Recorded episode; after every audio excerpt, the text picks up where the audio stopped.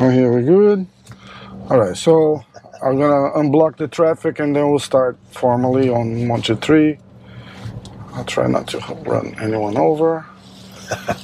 that, that's a new one for you, right? it's like, oh my God, it's like, but hopefully one day you're gonna say, ah, that was this one time on PFL, a crazy Brazilian got me on his car. Uh,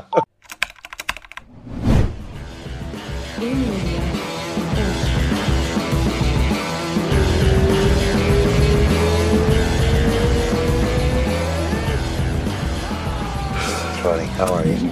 big honor for me today. I'm a big fan. Uh, how are you? Very, very good. Thanks. Yeah. How uh, how we doing with the with the PFL? I'm very good friends with uh, Eduardo, and I I know a lot of backstage, and I tell him like PFL. It's one of my favorite events. Is not just because uh, he's a good friend. Is is I like martial arts, so it's it's like we cannot deny UFC is the largest league, but PFL it's it's a good second place, far ahead of everyone else in my in my opinion. And I was so happy that that you were there and do your thing now. Yeah, I, I've- it's been very, very exciting and fun to be a part of this organization, see them grow as quickly as they've grown, and you know, starting PFL Europe this, this, That's this right. season, Yep. uh, adding and just continuing to develop great talent. Obviously, we're here for the Challenger Series. You know, there'll be eight. This is the second of eight of those Challenger Series shows. Which is a huge project, right? Like this, developing fighters, right? Because I, I think that's the they don't want. No one wants to be that league that brings like retired uh, fighters from from the UFC. Well, I mean, you got to develop some talent. Everybody right? has a career arc. You're Yeah. on your way up, or you're cresting over, or you're coming down the backside Yeah. of your career. That's just how it is. And you know, it's a great time to be in the sport of mixed martial arts right now because there's a lot of places to fight, That's right. a lot of opportunities to show your skill sets and, and go out and be a professional athlete in this society. So, and it's, I think that's a huge thing. And uh, the PFL is certainly doing a great job. They created a format uh, that. We're all used to. It's the traditional sports format with a The, regular the season tournament too. It's so a- a exciting. right? playoff and, and a championship every single year. You know, you get to follow the people you like or you don't like through a whole season that's, uh, and, uh, and that- root, that's really root cool, yeah. against them and Yeah, yeah. really get to know them. And um, I think what's been most impressive has been the fighters embracing the grind. Frankly, you know, in, in the regular season, you're turning around about every seven or eight weeks and That's crazy, fighting yeah. again. But there's a regularity to that. You know when your next fight is. You know who you're fighting and where you're fighting. And uh, most of the fighters don't like waiting for that phone to ring. You know, when's the That's true, promotion gonna too, yeah. call? You know, when's my next fight? Yeah. You know, could be next year. You don't know. Exactly. We're all trying to make a living. So. Exactly. It, it's that, that that you said something very uh, right on the nail with this. Uh, they know they're gonna fight three, four, five times in one year, so Yeah. that that's a good job. Yeah, well, you look, at, you, you look at like Carlos Leal or Dilano Taylor, who came through this Challenger Series. That, you know, that was at least one, and I think in Leal's uh, situation, he fought two other times besides the regular season and the that's right. Yeah, playoffs. yeah. Uh, I mean, that's it's a lot, uh, but man, they take it in stride. They front load their camps. They plan it out. And Just what happened with uh, Mateus uh, last year? with who? With uh, Mateus from Oh, Brazil, Mateus the, the, the yeah. heavyweights, like Yeah. the, the, the opportunity just literally fell on his lap. He's Yeah, like, hey, he took I'm in full for it. advantage of it. He did Yeah, a great job. yeah. He had some great fights. He was fun to watch. How is this uh, commentary thing for you? Because it looks so natural, like you, you've been doing it all your life. Well, you know, I did do it for, for Fox and the UFC Uh-huh, for, yeah. for a while, and that stretch where, where I had retired for a little bit, and uh, I feel like we as fighters see a lot of the subtle nuances. yeah, in but the it's athletes. but and- the communication part of it, it it's it's a that- gift now, and not everyone yeah, has. well, and you know, I think working with Sean and Kenny, I think we. we we, we have fun. Yeah. Yeah, we're, we're having a good time. Yeah. We know the sport. Sean has done an, an amazing job of, of immersing himself as a as a great commentator. He was he was the fighter, right? Like Yeah, like he just fought a couple of years ago. first, He won the, first the- season. He was literally taking his suit off, putting his board shorts on and going out in the crazy. cage and fighting the same night. I'm like, are you out of your mind? Yeah, yeah. I kept like glimpses here and there. I was like, yeah. how how how's that? And that's crazy. Yeah, it's been, That- that- been that's- really interesting, and he did a great job. Obviously, won the championship that year, and then retired, and now he's just settled right into being a, Yeah. full fledged broadcaster. And Yeah, I, ta- I talked to a lot of the, the, the great legends. I had Lyoto Machida like a couple of days ago. oh wow, okay, in my uh, studio. Uh, and I was like, do you still have that itch to, to compete on whatever? Like, uh, Mm-hmm. like you, know, like there's a bunch of grappling like a super matches now. That that's Yeah. like you, you great. You're like in better shape than than some active fighters. So I you know I, I've got to try and stay in shape. I can't roll into a set of the Expendables Yeah. with a guy like Stallone who's still like yeah, 76, exactly, 77 right. Seven years old, Yeah, and ripped and, crank and in is great also, shape. You're not rolling into that set with Dunlops going, "Hey, I'm here," taking lint out of your belly button. It's not going to be good. You can still beat everybody else, but you gotta And look training, good, The training process keeps me sane. It keeps me active and keeps me sane. But I would like to be grappling and, and competing in some of those competitions, but my neck has just taken a beating from years and years of wrestling, Mm. Yeah. and then 14 years of fighting, and and uh, that was one of the things that led me to eventually retiring from the sport.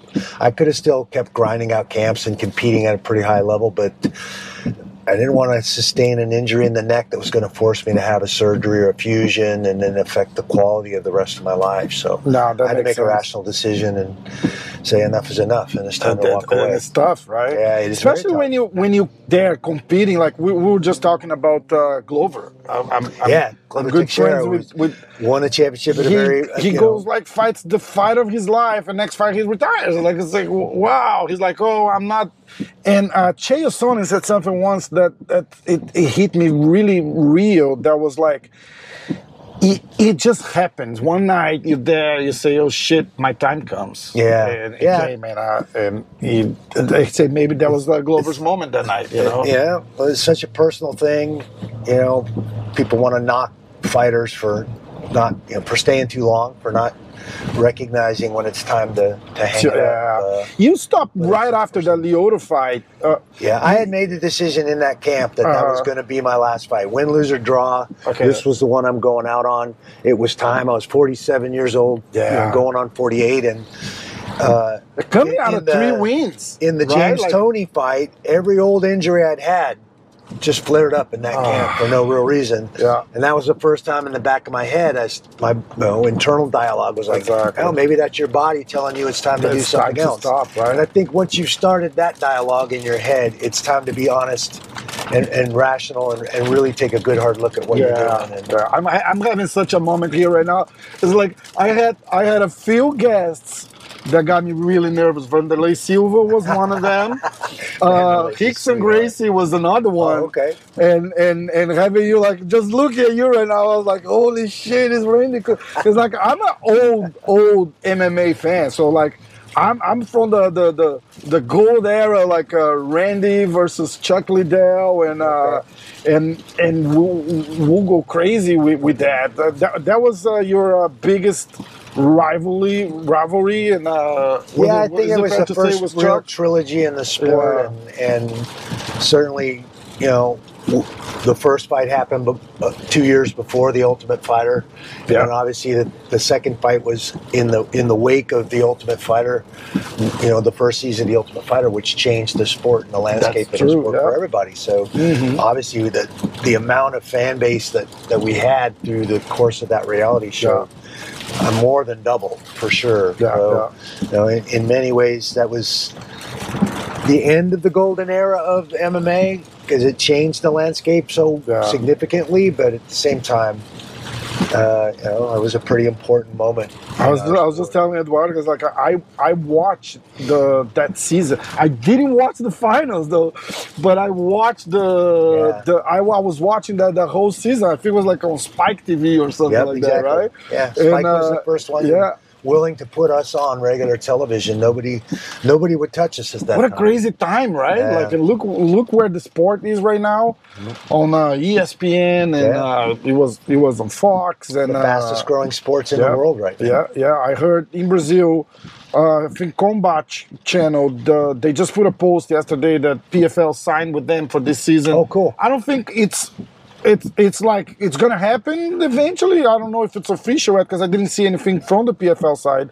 but uh, the the UFC part ways with the the Combat Channel, which is like the fighting channel in Brazil. Okay. So he's going with they're going with the UFC Fight Pass there, Okay. which was very successful. Then Combat was kind of like hanging and said, "Oh shit!" So they got one, they got Bellator, and now they're doing the the PFL. so Oh, they're gonna okay. do really well. Right. They're gonna and uh, Carl uh, Khaled Zapato. Uh, Antonio Antonio Carlos or Carlos I, I don't remember his name. I just I just know him as a shoe face. The Carlos Zapato. Oh. so I think it's Carlos Antonio Antonio Antonio something. uh, he's on the Big Brother Brazil right now. Oh wow. Yeah, Oh, so cool. he's like he's really famous right now. Oh, he had a cool. couple of injuries, so he was like he got invited. He's there Yeah. right now. He's the most watched television show in Brazil. The and people love him. He's such a great guy. He is a great guy. He's such a great guy. yeah, he's a, a And uh, fantastic competitor too. Exactly, exactly. How do you see this new? Uh, I, I'm I'm saying, and it's almost like a, a a funny thing to say that for you because you fought heavyweight in great shape, but we always see those big, slow, one punch heavyweight guys, mm-hmm. and I, I'm I've, I've I've been noticing, and I and I say it on the podcast all the time that this is a trend that's kind of dying. Like you see, like very, very athletic guys, like super, like Yeah. super, like shredded and, and stuff like. Like we have the Capilosa guy and the the Renan, uh, Renan Ferreira, Renan yeah, Ferreira too. Like giant guys, they fucking moving like a like a middleweight guy. It's crazy. Delija, obviously, who Yeah, won last year. exactly, Matthias exactly. Another one. Know, Yeah. Yeah, there's the super this is a trend that started right? a while ago in, in, in mixed martial arts. They weren't just big guys anymore. They're big guys that are athletic, that have skill sets and and can move. And you know, it it, it absolutely changed. I mean, you, you saw guys like, well, certainly Lesnar comes to mind, but Ricco Rodriguez and some Yeah. of these guys that you know that, that weren't just great big guys. They're You fought Very, very Brock skilled. Lesnar. How how freaking strong was him? he, he's a big guy, very big athletic man for sure. That was crazy. That was, I think that was the biggest uh, WWE slap we got, right? because like those guys came fight, then comes Brock Lesnar. Oh, and Brock, Brock like no a real wrestling shit, right? background. he, you know, was an NCAA champion for Minnesota. He, he's a legit athlete. yeah. Very, you know, I mean, those guys are legit. They, they get super mad at me. I'm not gonna get into this. They great athletes. Absolutely. You, you know, uh, we'll we'll leave it like that. but uh, and and so sports entertainment. Exactly. Yeah, that's a great word. I'm gonna start using that because people hate me when I talk about it. Uh, so what what do we- would expect for for this season? Is there anyone uh, that that we should keep an eye on, like a like a maybe a Brazilian talent? We just saw. Uh, Hulk from from Jiu Jitsu lost last week on the Challenger Series. That was a big letdown for us. Yeah, yeah, I mean, in many ways, the Challenger Series is the Wild Wild West. We, you know, so many of these athletes are very talented, but they, we, we haven't seen them much. We don't know Yeah. that much about them, and that's what's really intriguing and interesting. Now, what do we have? Seven or eight countries represented in, in this show tonight. Uh huh. Uh, so they're pulling talent from all over. We got a gal from Mongolia, which we've never had an athlete That's crazy. Yeah. Mongolia. That's so You know, cool. What we have? 22 countries represented in last year's season. So it's definitely a, a, a world organization. They're pulling from talent pools all over the place, and I, and I think that's important. And and it's just it certainly signifies how much globally this sport has exploded. Yeah, I, I have. Uh, there's a there's an actually good friend of mine coming next week. It's the Danilo Marques. He fought in a, in the UFC and he made a move to the heavyweight division. He's like, I don't know, it's like like seven seven foot tall or something like this. Oh wow! He's a giant guy. Has some uh, good uh, boxing background. Like Was a- Stefan Struve. D- Damian, Yeah, yes, yes, exactly, very tall, yeah, exactly. Dutch He's a guy. little, he's a little, uh, he's not as tall as uh, Stefan Struve, but he's he's there, and he's in that heavyweight uh, pool that I was talking about, like super athletic guys, like they move fast, and it's, it's it's just super excited to Yeah, see it. right? Francis Ngannou's a free agent right now. I mean, there's Exactly. a fair chance that the PFL could pick him up and add him Shit, to the heavyweight division. That? that would be That'd be awesome. amazing. It'd be great. That would be awesome. That would be awesome. I'd love to see him and Ante Delija you know, hook it up in a pay per view yeah, for yeah. the pay per view models. You know, our, our current heavyweight champ and and Francis. That would be a great fight. because people I love like i hear a lot of fan talk because i'm i'm much closer to to, to the fans than fighters and events and stuff like that. But uh and people are like oh this guy if that guy goes to the ufc uh he's gonna get beat oh that guy.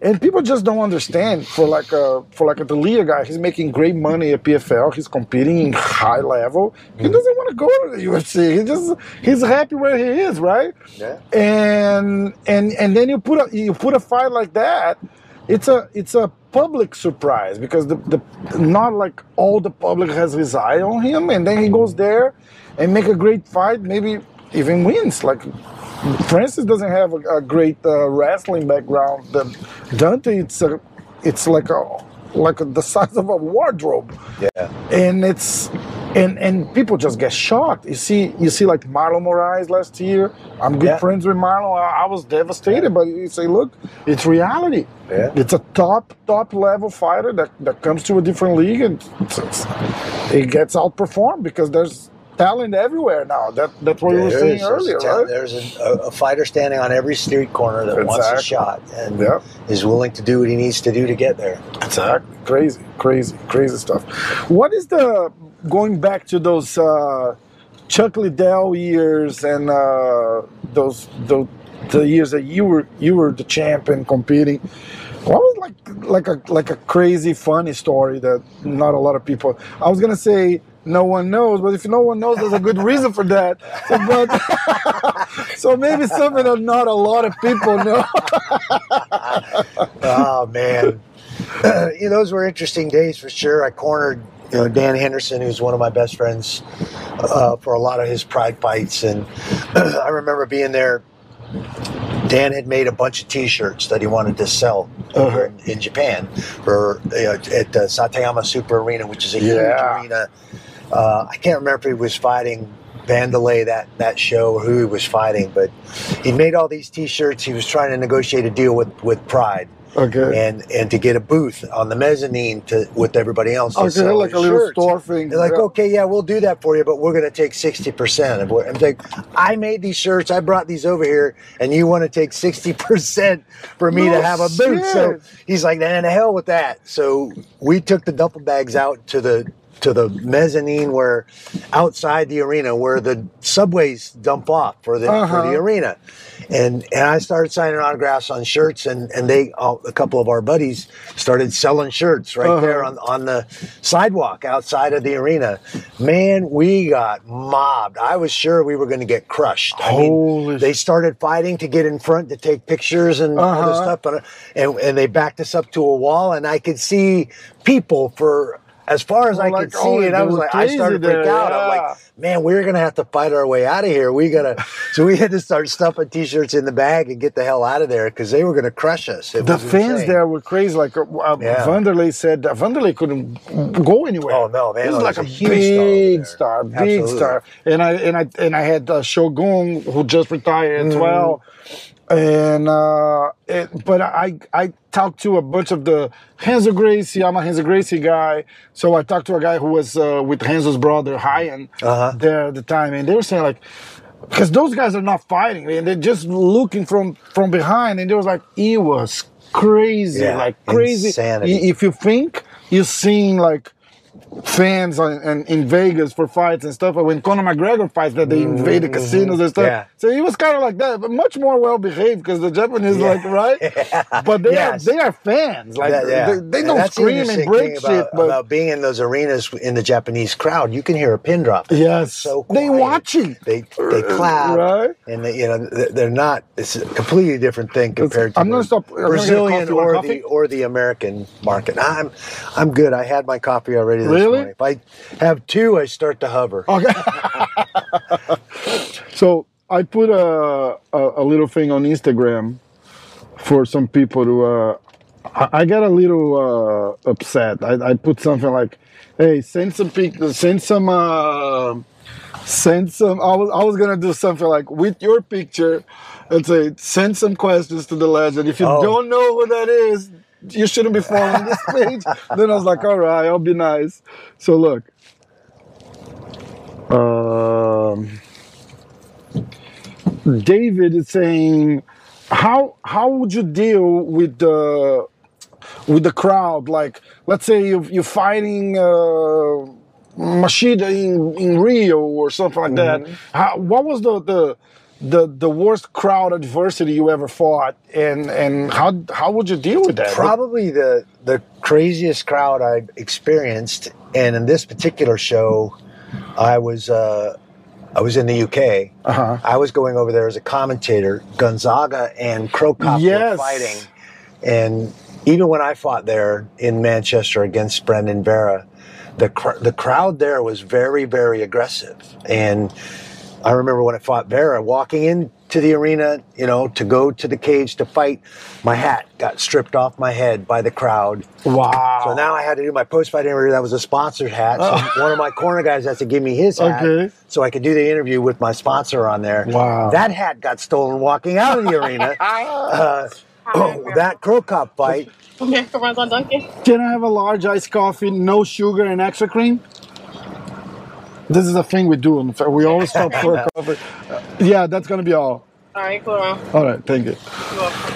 My girlfriend's from Massachusetts. She Oh, likes- Dunkin' she Donuts, likes Dunkin' right? Yeah, I- I- can you I'm from Seattle, so Oh, I'm, yeah. a, I'm more of a Starbucks guy, but uh, The- we have this debate all the time. Coffee I like the best, believe it or not, it's the McDonald's coffee. Oh, yeah? They have Huh. good coffee. I, I, there's a brand they use it. I, I don't know what been it in- is. I haven't been in a McDonald's since 1999. No shit, right?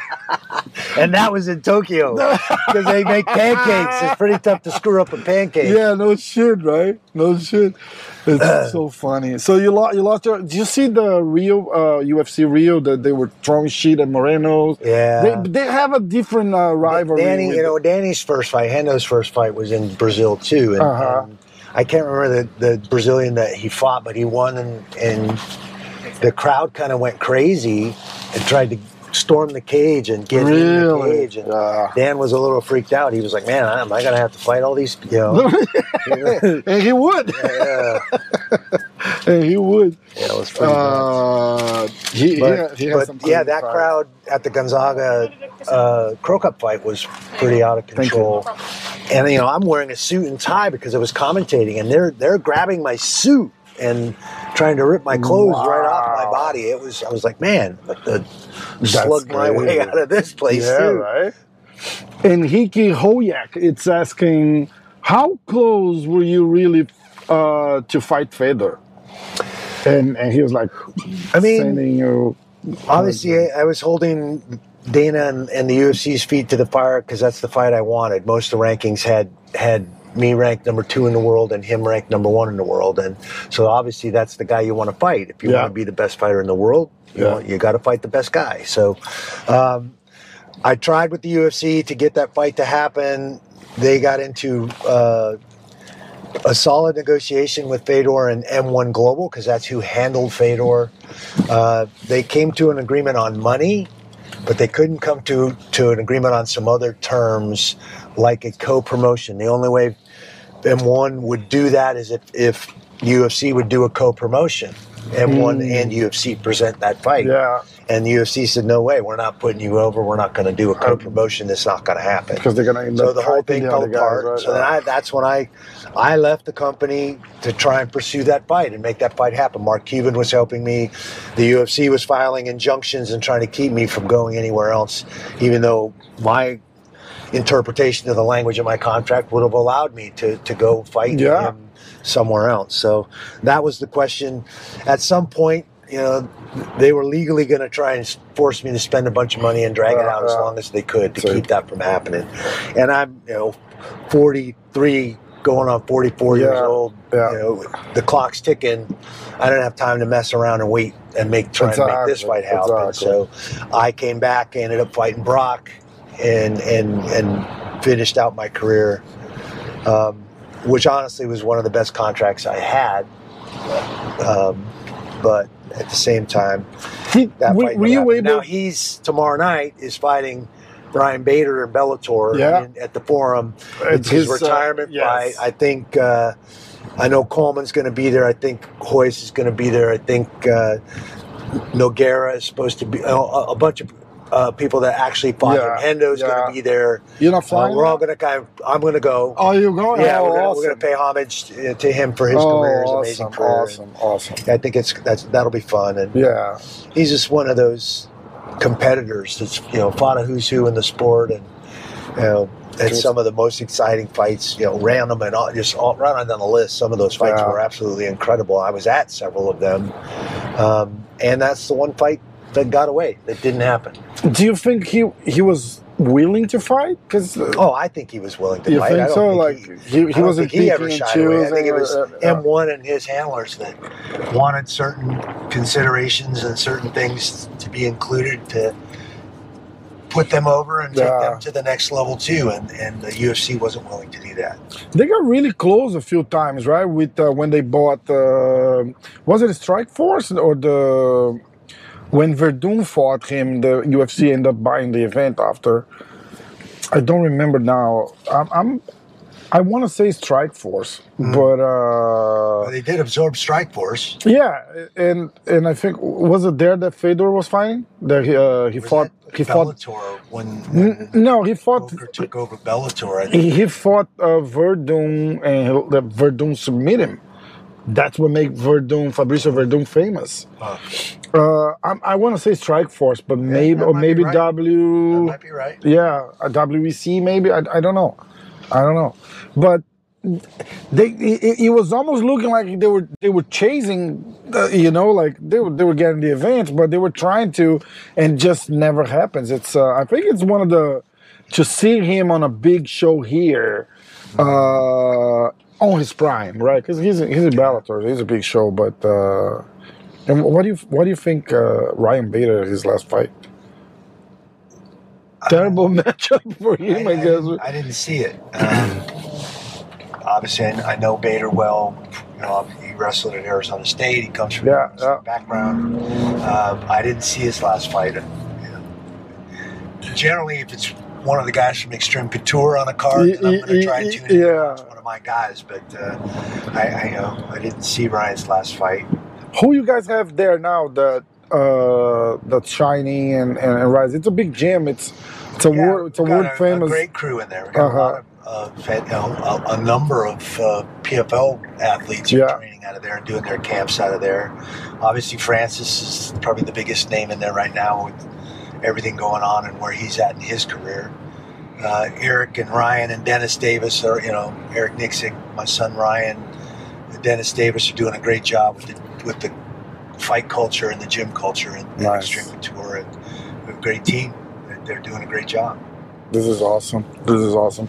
And uh, just so we we finished, how do you see this? Uh, the, you you did this very successfully, moving from light heavyweight to heavyweight and and and back. How do you see this uh, Jon Jones uh, moving up to? I, mean, Jon has to the skills to, to compete with the heavyweights. He's a tall, you know, lean, rangy guy at 205. He certainly has the frame to compete at, at I think he probably walks around at 235. He's a pretty, he's bigger than I was. yeah, and I yes. competed at heavyweight. Uh, so, you know, I think the real question is after three years off, now he hasn't fought in three That's years. That's a long time. I think that's That a lot bigger true. issue than actually the transition to the heavyweight Yeah, division yeah. you got to fight the bigger guys in a, in a smarter fashion. You know, where he's gotten used to just going toe to toe. You know, using his his length. I think he's going to have to rely more on his wrestling background against the bigger guys to Yeah. negate some of that size. He was never a power punch guy. He was Yeah. all yeah right. So I think you know that's going to be interesting technically to see how he makes those adjustments. But he's certainly more than capable of competing at a high level in the heavyweight division. It's all the other stuff that, that's Yeah. more concerning. You know, is he to? You know, The a tendency time off is to be yeah. as fast because he's gonna- putting a gonna bunch of weight. Yeah, Well, he has a tendency to get in his own way and cause himself problems. yeah. Stuff that goes on outside the cage. Yeah, that's true. That's true too.